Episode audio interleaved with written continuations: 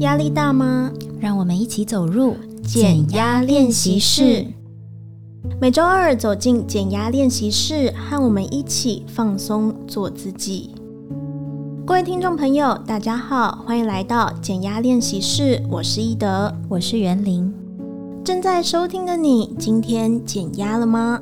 现在让我们先做一个减压小练习，让心静下来。轻轻闭上眼睛，双手自然垂放。想象你静静坐在森林中，身边有一条溪流流过。除了森林里的虫鸣鸟叫和大自然的声音，只有你自己。让我们深深吸一口气，注意力可以聚焦在人中的地方，腹部随着呼吸慢慢的胀大。感觉到自然的能量在你的身体里流转，净化你的内心。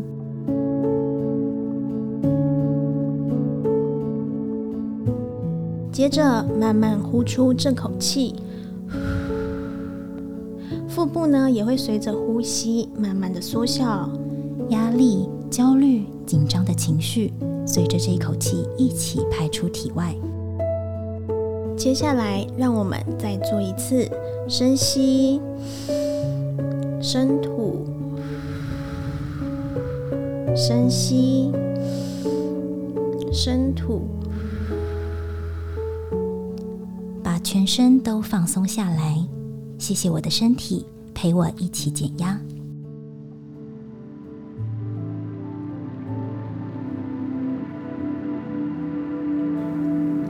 压力就像体内毒素，过度承受压力，久而久之也会累积成疾病。今天我们要讨论的压力情境是：我是为了他好，为什么他都不听？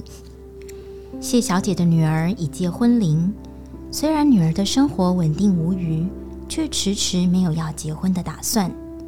她看着女儿毫无嫁娶意愿，也没有相关规划，非常心急。于是主动安排女儿相亲，介绍女儿认识新朋友，但女儿似乎非常的排斥，两人更因此发生了冲突。她很纳闷，做这一切从来都不是为了自己，而是为了女儿好。为什么女儿无法明白她的苦心？体贴或责任感重的人，很容易把别人的事情当成了自己的责任。有时候，你可能因为看不下去，希望对方更好，主动担起更多的义务还有事情。这个时候，如果对方并不接受，就会发生冲突。你也是这样的人吗？今天就让我们来做一个简单的减压练习。现在找一个舒服的地方，静静坐下，也可以准备纸跟笔。把稍后的想法写下来。那我们开始吧。首先，想着你现在正遇到的沟通难题，想着对方还有事件的核心。想想看，你期望的结果是什么？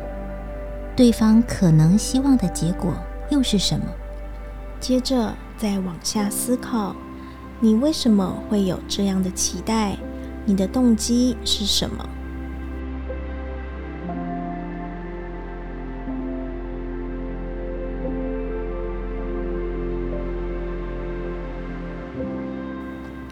再来，让我们继续往下想，这件事情的后果是谁必须要承担？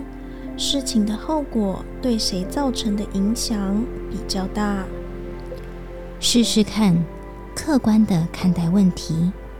如果这是对方的问题，你有义务要为他操心吗？接着，让我们一起练习下面这句话。我信任对方能用他自己的能力完成事情。想着对方的模样，再重复一次。我信任对方能用他自己的能力完成事情。最后一个步骤，让我们做一个深呼吸，放下这个对方的课题。把责任和课题还给对方，他将有能力处理，而我只能给予最深的祝福。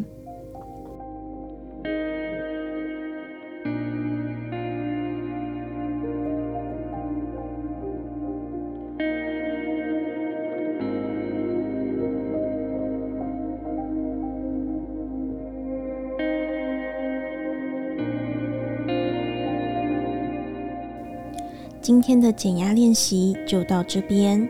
这是阿德勒心理学所提到的课题分离观念。当我们放下对方的课题，把责任还给他，更能避免彼此情绪的渲染。课题分离并不代表漠不关心，而是对于自己和别人的责任更有觉知、更有意识。我们都可以尝试去当改变、做出行动的那个人，从替自己减压开始，帮关系减压。希望今天的减压练习不止打开我，也打开了你。谢谢你来到减压练习室，我是易德，我是袁玲。减压练习室，我们下周再见。嗯